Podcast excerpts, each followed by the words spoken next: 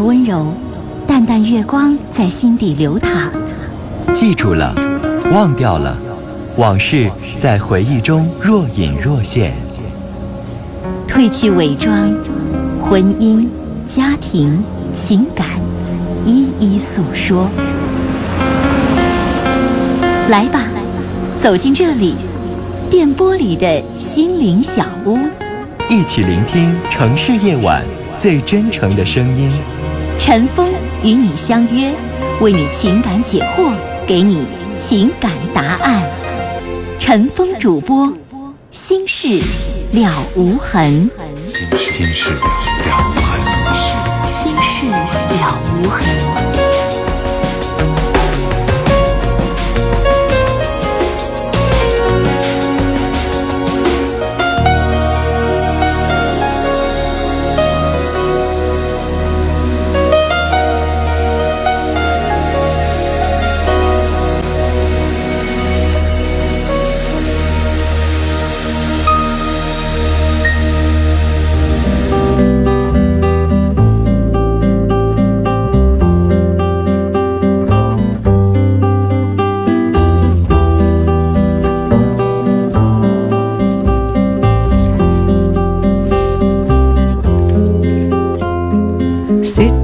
听众朋友，晚上好，欢迎收听《新事了无痕》节目，我是主持人陈峰。今晚的导播呢是王毅。先来看两条短信，尾号二三三幺的听众说，他出过轨，现在背着我和别的女人也有联系。到办楼照的时候了，购房的合同是我的名字，婚后买的，他要改成他的，我该怎么办？那你就不同意呗。这情况你得防着他离婚，离了婚之后，他有外遇，他不好好跟你过了，女士，这财产你再不抓住了，你不同意，你不签字，改不了。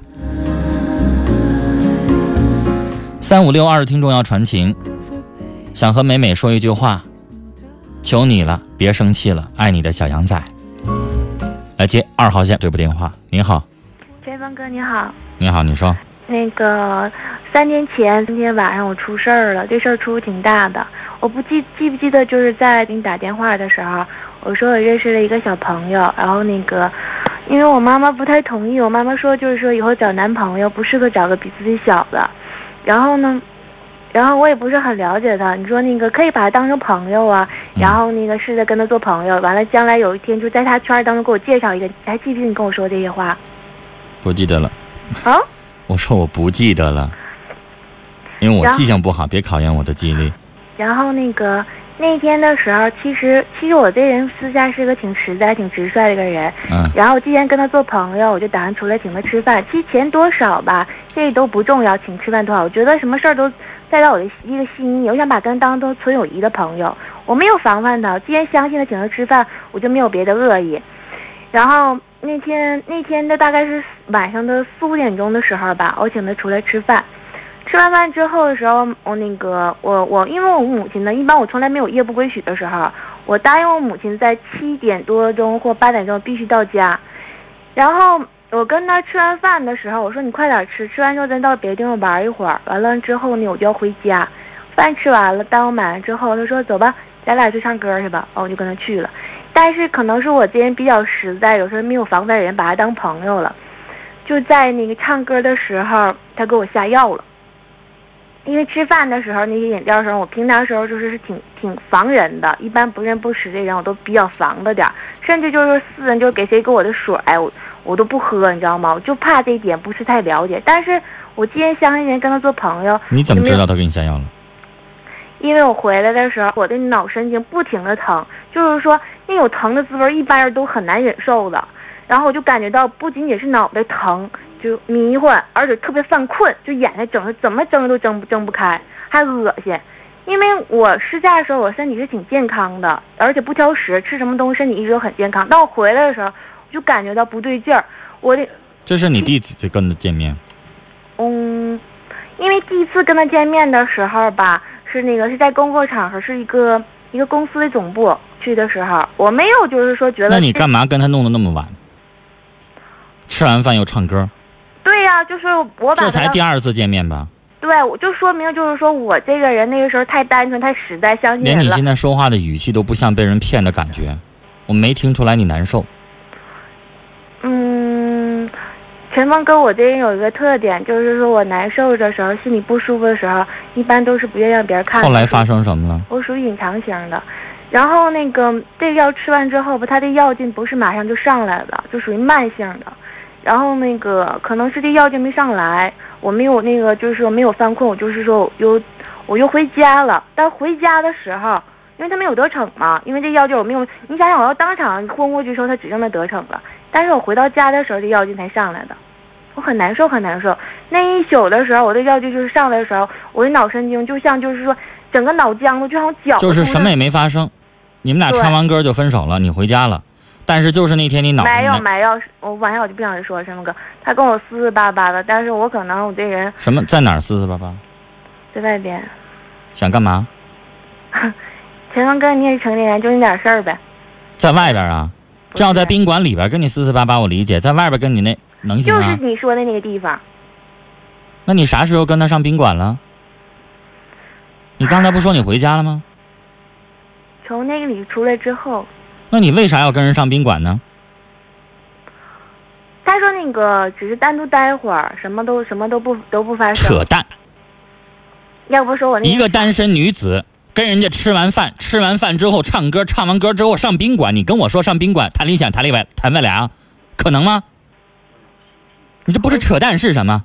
要不我说那天我犯傻了呢。我那以前你先来说我挺聪明的，但你不是五六年前参与我节目女孩儿，你五年前参与我节目，你那时候二十二三岁的时候，我不会说扯淡这两个字。你现在二十八九岁了，你跟个男的第二次见面，唱完歌以后跟着人上宾馆，回过头来你跟我说谈理想、谈未来呀、唠嗑啊，唠嗑上宾馆唠啊。你问问宾馆开宾馆的人，你问问他去，一男一女上宾馆干啥去？那小孩都知道。我你能说你心里边当时没那想法，然后跟人一个陌生男子上宾馆去？我陈峰哥，我要撒谎出门被车撞的时，我没有那想法。那就说明你智商为零，你是个傻子呗。对，我就是那时候太单纯了，以为真就像他说是唠唠嗑。你说你都二十八九了，你还好意思说你单纯？我就觉得我那你五年前你就跟我谈感情的事儿了，你给我打过电话也多少次了？你别骂我行吗，陈峰哥？我没骂你，我现在真的不是说你扯淡，我说你在撒谎。你二十八九岁了，你跟人家上宾馆，然后你说你根本单纯到啊什么也没想到。我真的没想到那些。你请教一下宾馆的十八九的服务员，你问问他一男一女进去干嘛去了，教教你，给你上堂课。我真的那个时候没想到，就是说想发生你前边说人家给你服什么药了，我就在那怀疑呢。回过头来，那个时候人给你回的服那个药，只是让你头痛，不是说让你的意志丧失吧？腿还在长在你身上呢，是你愿意跟人进的宾馆的门人没绑着你吧？那倒是，但是我为什么生气？你这样一开始的时候，我在想，如果这要是强奸未遂，这要是关于刑法，你知道强奸罪的话，应该是至少量刑在三年以上十年以下。那那如果未遂的话他可能要减轻陈峰哥。但是你现在这跟我说什么呢？你稍微头疼点了，完了顺道就跟人上宾馆去了，完跟人唠嗑。没有那时候你一个二十八九岁的女孩子，你就想上宾馆就唠嗑的啊陈峰哥那时候头没有疼，药劲没有上来。啊？药劲儿一点都没上来，然后你跟人上宾馆去了，你怎么解释啊？我那时候就单纯了，我以为他说只是唠唠嗑，什么都没发生了，我就傻了呗。我也不知道那时候我是对不起，我不认为你这是傻，我认为你在扯淡，我没有撒谎。撒不撒谎自己你心里边清楚。你让听众说什么好呢？就你的声音我都那已经记下来了，五六年的时间，你不止参与过五次，可能会有十次电话，跟我谈过多少次感情？你一个二十八九岁的姑娘，你不知道宾馆干什么吃的？啊？陈峰哥，陈峰哥，我现在是我现在是被害者，你现在我不觉得你是被害者，那你是说我活该？这叫你情。我愿。你是说我活该吗？我说是你情我愿，你你跟人放上宾馆，你不知道干什么地方？但我什么都没发生。你要想聊天儿，你可以上咖啡厅，你可以上酒吧。你听说过有上宾馆聊天的吗？嗯啊，嗯，你是小孩吗？不是，你减十岁你都不是小孩，嗯，你还好意思跟我说什么你纯洁呀？你哪儿纯洁呀？那你是说我我是个不正经的女人呗？你一个女孩子，你答应跟人家男孩子上宾馆，你想想这叫什么暗示？完了，你还说人家跟你动手动脚的、摸摸搜搜的，废话！你都答应跟人上宾馆了，人不摸摸搜搜的。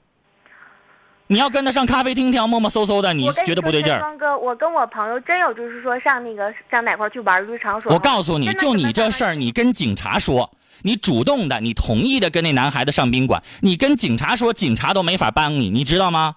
但我跟这叫你情我愿我。真的跟他什么都人家宾馆的服务员也可以证明你是愿意的进去的，不是绑着你进去的。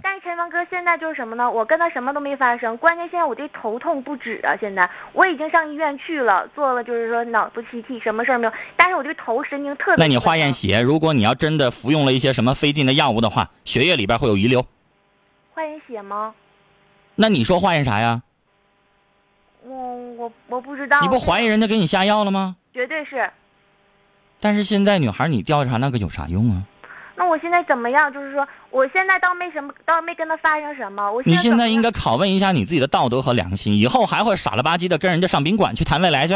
不会了，再也不会了。我告诉你这事儿，现在我告诉你，有一个听的算一个，有人相信才怪呢。一会儿我就接着电话，我倒是问问其他听众听节目的听众，有人会相信吗？你纯洁到跟人上宾馆谈理想、谈未来？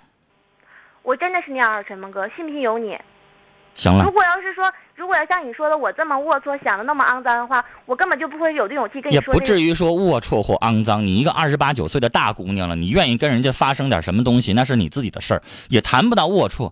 只不过，如果你要真的矢口否认，你觉得你你上宾馆根本压根儿没人跟人想那个，那你的所有的动机，我想告诉你，那小伙儿就会完全认为你就想跟人家那样。我没有。我说的是那小伙脑子里边就会认为你就那样，你跟人家吃完饭、唱完歌，跟人家同意了上宾馆，任何一个男人十个里边得有十个认为你的想法是那样，我没有。你自己不承认，不管，我说的是男人就会那么想。我是一点都没有。接下来发生那些事情是水到渠成的，没有。以后这件事情给你的教训就是，一个年轻的，如果不想跟人家发生乱七八糟的，你少给我往宾馆里那去。如果你真的二十八九岁，如果真的像你说的那样，你简单到一个程度，你赶快上宾馆那十吧台去问问那十八九岁的小女孩啊，宾馆是干什么的地方？这个电话聊的吧，让人心情不舒服。本来这个女孩通过她的正常的讲述，大家会觉得，就像她自己说的，她应该是受害者。但是聊到这儿为止，你分析完了她的说法和她的做法和她的想法之后，你觉得这合乎逻辑吗？是像他说的那样吗？还是像我怀疑的那样呢？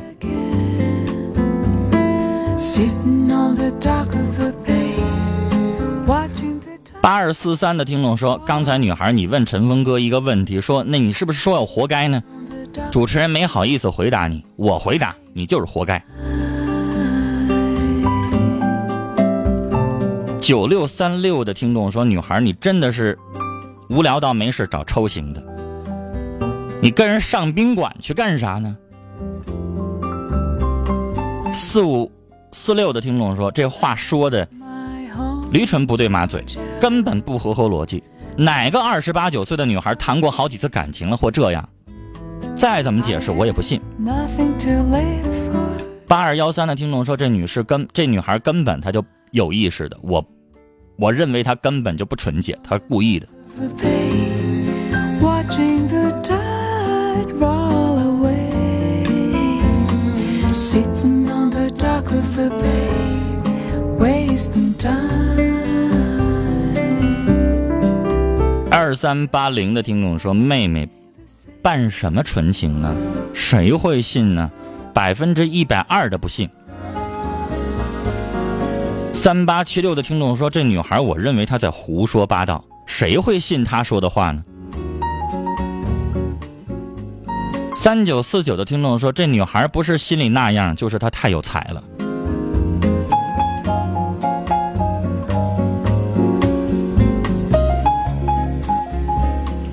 三六九八的听众说：“女孩，你拍拍胸脯，刚才你说完那话，你不脸红吗？瞪眼说谎，你也够让人佩服的了。第二次见面跟人家上宾馆去了，然后现在还自己矢口否认成这样要自爱懂吗？四六八三的听众说：“女孩，你前言不搭后语，我真的怀疑你的精神正常吗 just to make this？” time. 接下来我们要接的是二号线这一步。你好，喂，你好陈，峰，您好啊，我要评评论这个这个女士啊，嗯，你说，哎，她吧，他说那些话吧，我告诉你啥呢？就三岁小孩都不带信的，现在。哎你知道为啥我这么说呀？你说呀？他不，他根本，他要是不愿意的话，我咋就不相信他能跟人上宾馆吗？就你你知道，要是个十八岁的女孩吧，兴许我有一半能信，那我还不敢哎全信不。用说别的，就就是二十我都能信。他现在二十八九岁，而且他的感情有过，他的感情也不止过一段儿，跟我在节目里边谈过好多次了。据我给她分析吧，他这个人吧是啥？她就是一个放荡的女人，太漂太漂浮。哎，这种人吧，我告诉你啥呢？你就记住，他早晚吧，他实际上不是说人家害她，是他是是要是他的，她坑人家的报应，这是不是？我不会用您说的“放荡”那两个字，毕竟他没跟人发生。哎，但是她没发生，但是我不相信。跟你一个男人第二次见面，跟人上宾馆去，上那宾馆能谈啥？不是，那你你说上宾馆他能谈啥？那你说他不就是这个事儿吗？而且宾馆那是私密空间，关起门来，你真被人家发生什么的话，你到警察那块儿，人家给不给你按强奸算都两说。不是，人家那根本那不是强奸呢，强强奸是啥？你强奸，你比如说要给人家走到那个大街上，或者是给拽到哪个胡同，这算强奸。这根本那是你两厢情愿的事，你公安局也管不着啊。因为因为你知道哈，门口的那个服务员能证明这女的是让人家胁迫拿刀捅着她进的宾馆，还是她自己主动走进去的？那你要是你要是主。你要是主动走出去的，而且还一个男人，又不是好几个男人，就一个男人一个女人，两个人一起进宾馆，你这你你你怎么说呢？警察也不带信这叫强奸。不，他因为啥说呢？他根本他就不是说是他们强不强奸，他就告诉也告诉你白费。好，为啥我？希望这个女的她自己吸收教训吧。我是说啥呢？嗯，我要说是这个，他尤其这个吧，有这个听众到晚间的时候，不要这个啥呢？不要孤男寡女的在呃，这个这个啥呢？要出去去出去和是？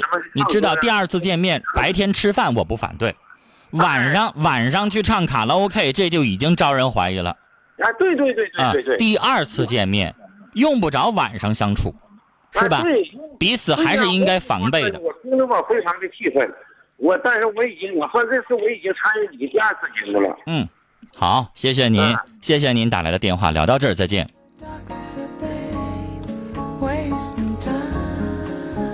接下来我们要接的是三号线的这一步。您好，郭阿姨，陈峰你好，你好哎呀，一直在听节目啊，嗯注意身体。谢谢。呃，刚才这个女孩啊，她打进电话来，我寻思春风荡漾的，要学点什么好事儿呢。她的态度一直让我感觉她没有遇到这么多的难事儿。就是我刚才质疑了一下，我说你这要是被人家那样做，怎么语气还真轻松呢？对呀，我我们都在这这这等着她的好消息可能要出现。一步一步的，他在说，我感觉他的语气，我真的，他这个岁数跟我的女儿还小那么五六岁哈，嗯我就感觉呀，我内心挺酸楚。在这些年听永这个这个陈峰节目当中，他他总是呃参加节目很多呀。啊，您也对他声音熟悉。对呀，我熟悉他呀。嗯他每次来，他说他的婚姻在这个这个呃处朋友当中出现什么事儿了、嗯啊？跟你在那个跟你在聊啊，跟你在聊，哎，大家对他印象不错。嗯，那么都说他今天这个这个事情，我就感觉他就是你知道，我以前有过一次对他印象不好，是这个女孩她说她自己很漂亮，很招人，对对对对对对，我特意啊记，我刚要说这个。啊、那个我我稍微有一点点反感，就是我我不喜欢这人有点太，用咱东北话说，稍微有点嘚瑟，嗯，但是不嗯伤大雅，人品上是没啥太大问题。就女孩子自美，就是怎么说，骄傲一点吧哈，倒没啥。对但是刚才说这些话，实在是让我没法，那谁也不带信的。真的，陈峰，我感觉他这个态度啊，他要如果在这个咱们这收音机旁啊，呃，都是老的听友，也是走过来的人，也都是做母亲的人，真的劝慰他不要轻浮。你你知道刚才他说，他说他跟有一些朋友确实上过宾馆去聊天儿你说我就想说难听的哈，嗯你要跟个女的，你想聊天现在有咖啡馆，有冷饮厅，对啊，然后呢有什么酒吧，也有歌厅或者什么，你跟个女的也没有必要非得上宾馆去谈去。是吧另外吧，陈峰哈，现在就是说，如果正常人来讲，年轻人也好，还是处对象也好，包括我的女儿也是个教师，她是一个做小学老师，也做一个基层领导。一听说谁上宾馆要开房，那个眼神儿和那个嘴型，我感觉那是非常非常因为咱谁都明白，那非常是干嘛的的地方？真的，我感觉他在说这个这个事情是在给咱们这里聊故事，在讲别人的事儿。那么说，现在你脑袋造成这样，我感觉是真的不值得，嗯真的要劝慰他不要太轻浮，要注意自己，真的要检点自己。真的，陈峰就说到这里吧。好，谢谢您，郭阿哎姨，谢谢注意。身体啊！谢谢谢谢节目注意。好，谢谢您，郭阿姨。来，接下来我们来看听友的短信内容。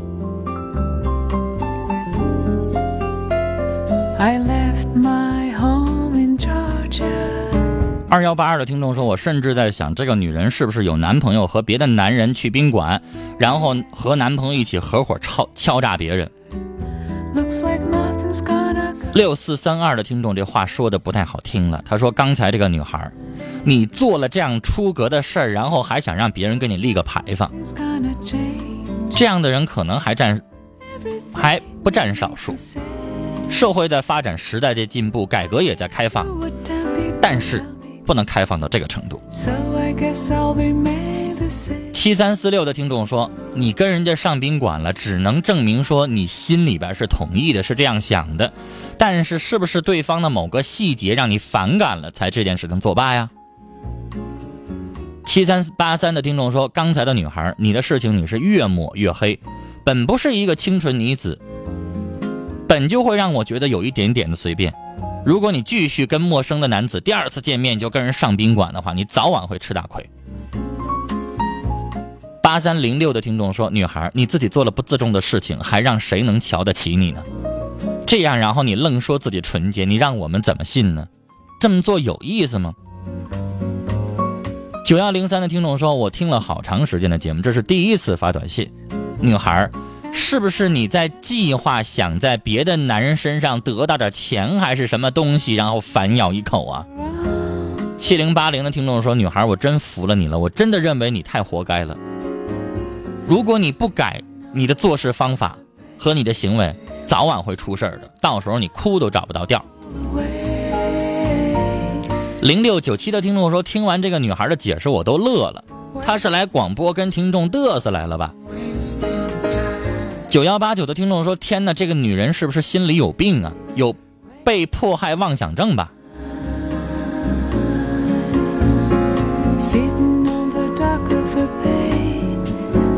二八幺幺的听众说：“女孩，我认为你精神有问题。”陈峰这句话一定要念，要不然我憋死了！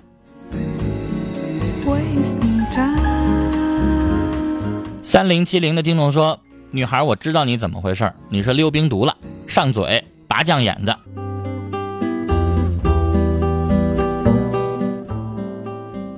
幺零幺六的听众说：“宾馆干嘛的？二十八九岁的女孩还用给你普及一下知识吗？傻子都明白，还是自爱吧。”七五九幺的听众说：“我出门的时候总是不相信自己，水龙头按一遍又一遍，有时候下楼又觉得没锁门，再爬上来看看，怎么办？您这是典型的心理疾病，如果非常严重，导致您精神恍惚，或者说是做事都打不起精神，老惦记锁没锁门这些事情的话，您需要看心理医生。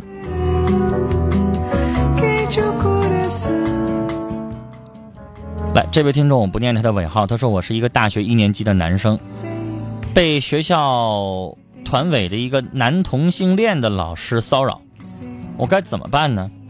害怕他报复我，您一定要帮帮我。没念您的尾号是想保护你，不想让人家对号入座找到你。我想告诉你，不用怕他，不用搭理他，他不能把你怎么样。你每门成绩都正常的合格，你照样毕业。他不会阻拦你在这个学校的发展。你不要怕他。最后，我要说句难听的话：光脚的不怕穿鞋的。明白我这话的意思吗？